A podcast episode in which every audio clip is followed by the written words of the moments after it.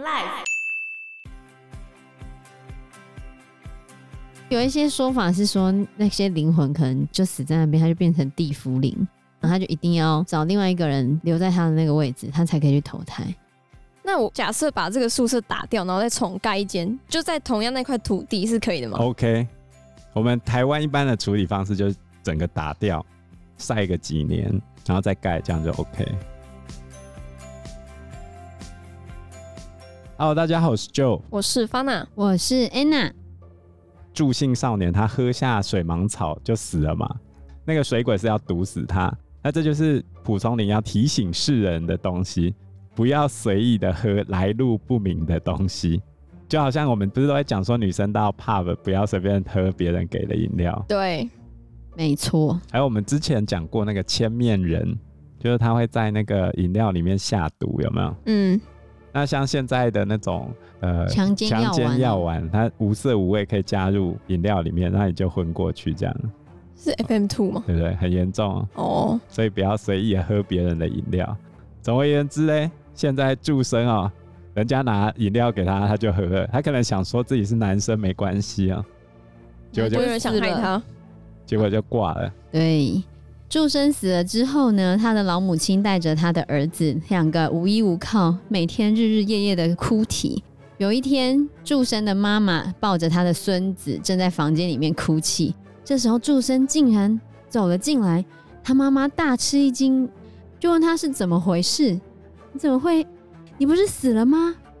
祝生就说：“儿子在地下听到妈妈哭泣，我听到你在哭，我觉得非常的不忍心，所以特别回来照顾。”然后祝生说：“我虽然死了，可是我在阴间里娶了个妻子，他会跟我一起来分担家务。妈妈，你不用哀伤了啊。”妈妈就问他说：“你娶了谁呢？”祝生就回答说：“寇家不管我的死活，故意让我死，我非常的生气。”我死了之后呢，想找寇三娘，却不知道她在哪里。最近我打听到她的消息，原来她投胎到任侍郎的家。侍郎他是一个官职哦，侍奉的侍，新郎的郎，侍郎大概相当于现在政府副部长等级各部会的副部长啊，比如说内政部副部长哦，这样算大吗？哎，还蛮大，大的吧，比，比我大多了，蛮大的哎。后来寇三娘投胎到任侍郎的家，所以祝生就去把她抓了过来。祝生说：“现在她是我的妻子，我们俩相处的还蛮不错的。”接着门外呢，就有一个衣着漂亮的女子走了进来，向祝生的妈妈跪拜。祝生就说：“这就是寇三娘。”啊，这个我觉得很奇怪。怎样奇怪？寇三娘抓交替之后投胎到任侍郎家。对。问题是，他现在是活人还是死人？死了啦，应该是在投胎的时候，还是已经投胎刚出生的时候，但是他就把他魂拉走了。反正总而言之，就是那个。所以他现在是鬼，他们两个都是鬼。哦，这样懂了。哦。对，好，就死掉的祝生，嗯，去把投胎的寇三娘的魂魄再拉回来，两个就一起在阴间做了一对鬼夫妻。然后这时候发现祝生的妈妈在人间过得非常的辛苦，孤儿寡母啊、哦，不是，是阿嬷养了一个孙子，非常的辛苦，所以就把寇三娘一起带回阳间侍奉他的妈妈。他把他拉回来，他也愿意跟他当夫妻哦。寇三娘觉得他很对不起他哦，又不好意思把他害死了，所以寇三娘也是个好人啊，好鬼。寇三娘是个好鬼，对。虽然他们俩都不是活人，但是祝生的母亲看了挺安慰的。祝生找寇三娘做家事，三娘本来就是个千金小姐，虽然她很不习惯，但是她还是会勉强自己去做。所以祝生的妈妈也很疼惜寇三娘。从此之后，祝生跟寇三娘就住下来了。寇三娘请祝生的母亲去通知他们寇家人，但祝生并不愿意。祝生的母亲还是照着三娘的意思通知寇家人。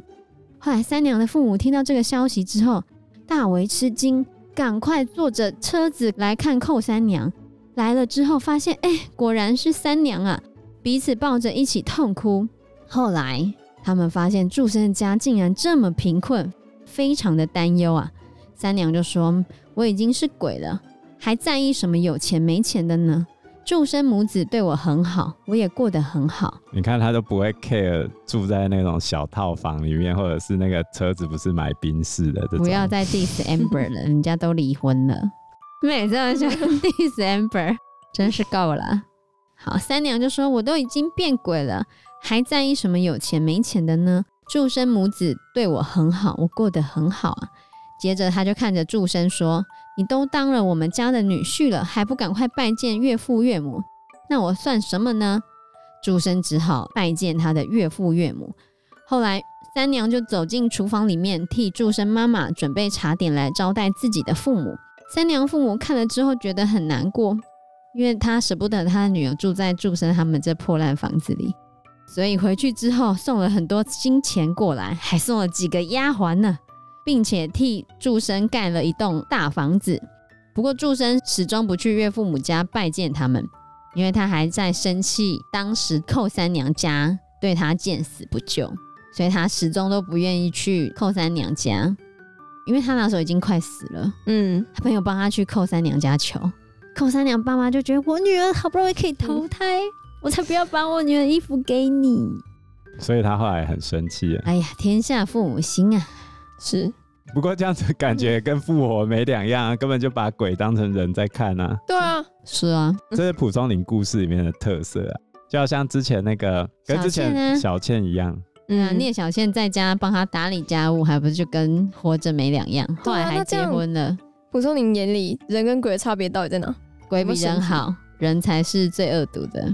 哦，很多鬼更有情有义，所以蒲松龄很少写坏鬼吗？有啊，也是有坏鬼，也是有坏鬼。怕有一天他们村子里有人中了水蟒草的毒，死了之后竟然又活过来了，大家都觉得很奇怪。祝生就说：“是我让他活过来的，他被一个水蟒鬼害了，我帮他赶走了那个鬼魂。”祝生妈妈就说：“你为什么不自己来去取代他呢？”祝生说：“我自己就非常痛恨这样子的方式，又怎么会这样做呢？”而且我可以陪着妈妈生活，我觉得很幸福，我才不要去投胎呢。从此之后，只要是中毒的人，都会准备礼物到祝生家来请求祝生，然后每一个人都可以得偿所望。就这样子过了十几年之后，祝生的母亲死了，祝生夫妇非常的哀伤，可是他们并没有对外发丧，他们只是要求他的儿子披麻戴孝，遵守礼仪来帮他的祖母。举办一些简单的仪式。后来祝生把母亲埋葬之后，又过了两年多，替他的儿子娶了媳妇。有一天，祝生就对儿子说：“上天认为我对人间有功劳，封我做四独木龙君。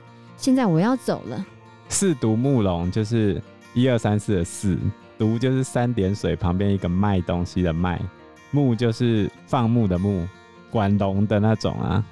叫四独木龙君，四独木龙君他是在管水的，管理四条河川，所以算是河神的一种啊。对啊，四独主要指的是黄河、淮河、济河跟长江这四条河流，在中国民间中是河川神的代表。所以你看，他拯救了很多被水蟒鬼害死的人，然后上天就让他去变成河神。后来他跟他的儿子说：“现在我要走了。”接着，儿子就看到家门前来了四匹龙马，拉着黄色的大车，载着祝生夫妇走了。同一天，寇家也看到女儿回来拜别，也跟着说了同样的话。后来，祝生的儿子跟寇家请求，请他们把寇三娘的骸骨跟祝生合葬在一起。这就是水蟒草的故事。这个祝生他后来升官嘛，变成神嘛。嗯。其实有点类似我们台湾民间信仰的那种王爷信仰，有没有？比如说他看到水井里面有毒，或者是有瘟疫，然后他就自己跳进去井里面去警告乡民不可以吃啊，然后就会升天。那我们台湾的王爷主要是治疗瘟疫的，还有另外一种王爷跟航海有关的。所以你看到你住在什么地方，升上去就是管那个东西的官嘛。祝生一开始是因为在江旁边吃到水芒草嘛，桃花江，所以他就生跟他有关的这种地方神啊。哦，中国一路延伸下来的这种地方神的系统就比较像是这样子。那这种抓交替的故事其实蛮多的啦。像我奶奶之前有跟我讲过，她在光复初期遇过的鬼故事。光复初期什么鬼故事？我爷爷是警察，他们就要住在警察宿舍嘛。嗯，我爷爷在嘉义县那边当警察，然后有一次呢，他被分发到宿舍之后，很快哦，就有同事来跟他讲说：“我跟你换一间好不好？”我老婆呢，她要做衣服，所以在一楼比较好，然后他想要跟他换一个二楼的。哦，后来我爷爷就上去看，哎、欸，这间蛮大的，比一楼的更大。我爷爷就答应了，就跟他换了。我奶奶她就搬进去了嘛。那时候我奶奶怀孕，然后那时候我奶奶有一个好朋友，是那时候日本时候在保甲里面教书的老师。光复之后也继续在那边教书，所以是日本人？没有，是台湾人啊。日本人已经离开了，光复了嘛，啊，所以他还是继续在保甲里面教书的台湾人。可能在日治时期是教工学校，然后后来变国民学校嘛，一路教下来这样。哦，这个老师当年也怀孕，而且他家是大户人家，他哥哥是妇产科医师，他妈妈是助产士，那蛮好的啊。对。而且这个老师对我奶奶很好，他还拿了一块田给我奶奶种田，超好的。那个老师中午的时候会来我奶奶的宿舍那边吃他煮的饭，然后他们中午还会一起睡觉哦。后来他们两个生产的时间既然是差不多的，然后那个老师就去生产了嘛，嗯，然后他妈妈跟他哥哥就来帮他处理，结果难产死掉了。啊后来我奶奶隔没多久也搬离开那个宿舍，就是我爷爷调动了嘛。然后后来原先那一间派出所的工友有一天送公文来到我爷爷刚过去的那间派出所，然后他看到我奶奶，就跟我奶奶讲：之前我一直不敢跟你讲，什么？之前有住过那一间宿舍的人，家中一定会死人，要么就生病，要么就病死，要么就。出事，对，反正就是会死，对，就会出意外。我奶奶就问他说：“为什么？”他就说：“那里面本来住日本人嘛，日本投降的那时候，那个日本人跑到衣柜里面自杀，就是我奶奶他们收东西的那个衣柜，他们完全不知道。”天哪！那他们住了多久？大概一年左右吧。哦，那还好。所以那个工友就说：“那个老师是因为这样。”他觉得那个老师应该是代替我奶奶死的啊？那你奶奶作何感想？我我奶奶说，她听到那老师死的时候，她一直觉得那是假的啊，因为他们两个是很好的朋友啊。是他不敢相信是吗？对啊，对啊，不敢相信。因为他自己那时候也在生产啊，所以他就觉得，哎、嗯欸，怎么会？他生产完回来之后，就听到那个跟他很好的老师就死了。而且我奶奶住在所有的宿舍都不会怕晚上上厕所。就只有住那一间宿舍，晚上会怕，莫名怕。对，然后他就一定要等到宿舍隔壁墙的派出所有人回来，他才敢去上厕所。这是那种说不上来的怕吗？对，嗯，抓交替啊！天哪，这样他会觉得感激吗？那么多年了，几十年，他什么时候跟你讲的？所以他之前有讲过这个故事。最近又重复一次，让我对细节有掌握，这样，对啊，有可怕，蛮可怕的啊。所以他是他们搬出那个宿舍，你爷爷才跟奶奶讲。我奶我爷爷从头到尾都不知道，好吧？我奶奶后来骂他，你也跟人家换哦。哦，所以那个跟他换的人其实不是为了要做衣服，只是知道那上面有。对，因为有住过那一间的家庭，一定有人死。这样你爷爷也很可怜啊，他不知道。对啊。那他什么时候知道的？我奶奶是第一个知道了，耶，好可怕哦！幸好没有住很久，嗯，住久的话可能非死即伤。而且是家里一定会有一个人吗？还是大家？至少会有一个，所以一个死在那边，然后下一个家庭来的时候就再死一个。对啊，就这样一直。你有没有感觉那种抓交替的 feel？有，我感觉出来了，一定会有一个人死掉。怎么样才可以终结这个轮回？有一些说法是说。那些灵魂可能就死在那边，他就变成地府灵，然后他就一定要找另外一个人留在他的那个位置，他才可以去投胎。有很多说法都是这样子。那我假设把这个宿舍打掉，然后再重盖一间，就在同样那块土地是可以的吗？OK，我们台湾一般的处理方式就是整个打掉，比比如说那个地方做成停车场，晒个几年，然后再盖，这样就 OK。哦，日本的处理方式也比较像是这样，就是把它打掉。所以你看到很多莫名变成停车场的，有可能就是这样。莫名变成停车场，就是它本来感觉是一栋房子啊，为什么后来变停车场？哪会？它那种变成停车场，通常都是养地的，好不好？现在啊，很少有那种房子变停车场。我，我反过头来说，没有哪个地方不死人嘛，就这样。也是啊，人那么多，到处也都死人了，对不对？你们的游泳池也不错。谢谢。你又要讲人家的游泳池，那已经没有放水很久了。对啊，那里现在也是蛮可怕的，整个超脏。真的啊？对啊，很黑很脏，没有人过去，整个是变成。那空间到底是要怎样？我也不知道、啊。要不要把它填起来？我也在想，你们社区不可以把它填起来吗？填平，搞不好可以变成一个小广场这样子。但管理费应该也要多收之类吧？你们那社区应该 很多钱呢。哦，你们要不要处理而已啊？对啊，你们那社区应该很多钱，因为已经很久了，而且又没什么在支出其他的东西的话。理论上会有一笔钱呢、啊，那就是去弄水泥或者什么把它填平就好了。嗯，我的想法是这样，可能他懒得弄。那你们里面没有人想要出来做这件事情？对。好，那我们接下来来讲第二则蒲松龄讲的故事。第二则故事呢，片名叫《王六郎》。这故事发生在淄川，中国山东省的一个市辖区。这件事情发生在淄川的北边。淄川的北边住着一个姓许的渔夫，他每天晚上都会带着酒到附近的河里打鱼，撒下网之后呢，就会到岸上喝酒，悠闲的看着别的渔夫在边忙碌，然后他都自己独自饮酒，觉得没有很尽兴，所以他常常会把酒洒在地上，就请河中的溺死鬼一起共同饮酒。说来也奇怪，每当他做的这些事情，就很像有人在帮他赶鱼一样。当别人的网子里面都没有鱼的时候，就只有他可以满载而归。哦，他每次都可以捕到一堆大鱼。耶稣啊！什么耶稣？为什么耶稣？来 解释一下。我记得那个故事是他们一起去怎么讲？我忘记了，但我知道是耶稣。为什么？耶稣怎样？耶稣也请人家喝酒。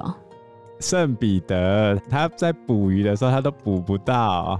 捕到身心俱疲，一点收获都没有。结果这时候耶稣突然出现，坐上他的船，然后嘞，圣彼得就问他说：“你你要干嘛？”他说：“我跟你一起去捕鱼。”然后他就叫圣彼得把船开到水深的地方。彼得就跟耶稣讲：“我们整个晚上在那边忙，都捕不到什么。然后这边听你的话了，我就把网子撒下去。”结果呢，耶稣把手伸到水里面，这样划了两下，喃喃讲了几句话之后，他的那个网啊，竟然圈住了超多鱼，多到那个网子差一点裂开。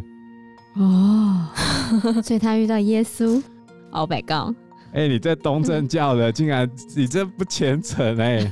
我是被逼的。我，我这个异教徒都知道啊。那异教徒竟然知道耶稣的故事，我都不知道呢。好，继续，啊、真可恶！你在东正教。那有一天晚上呢，徐某这个姓许的渔夫，我们之后都叫他许某。徐某呢，一样独自饮酒。忽然有一个少年走了过来，在岸边徘徊，欲行又止，然后一直在旁边走来走去都不离开。徐某观察了很久之后，看他似乎在等人，然后就呼唤他，邀请他过来。他就跟这个少年说：“你跟我一起过来喝几杯再走吧。”少年就非常开心的过来和徐某一同饮酒，两个喝得非常的尽兴，就很像老朋友一样。后来过了一段时间之后，徐某到了江上收网，发现这一次竟然一无所获，他觉得非常的失望。哎呀，今天怎么会一点鱼都没有呢？少年看到这件事情之后，赶忙起身，就跟他说：“你不用担心。”我到下游帮你赶个鱼吧，你等一下再收网。说完，他就转身离开了。然后过一阵子，他回来之后就说：“鱼都来喽。”然后这时候，徐某就发现，哎，他听到了鱼群的声音，收起网来，发现有数条大鱼，每条鱼都大概有一尺长，一尺长，二三十公分，一尺是三十公分。每条大鱼都有一尺长。然后他还送了几条鱼要给这位少年，这位少年一直推辞，他就跟他说：“感谢许兄多次给我酒喝，我没有办法报答你，所以我只能替你赶鱼，这只不过是举手之劳而已。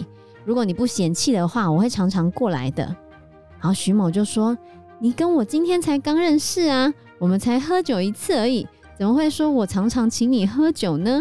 不过你如果可以常来的话，那真是再好不过了。”只是我除了这几杯酒之外，我也没别的东西可以招待你了。他们聊了一夜之后，徐某才开始问他说：“不知道你叫什么名字呢？”我姓叶。不是啊。这时候，这个少年跟他说：“我姓王，我没有字号，你可以叫我王六郎就好了。”因为时间关系，我们这一集节目就到这边喽。有任何的建议都可以在留言区告诉我们，或者是直接在 Facebook 或者是 IG 留言我们，我们都会回应你哦。那我们这一集节目就到这个地方喽，谢谢大家，谢谢大家，拜拜，拜拜，拜拜。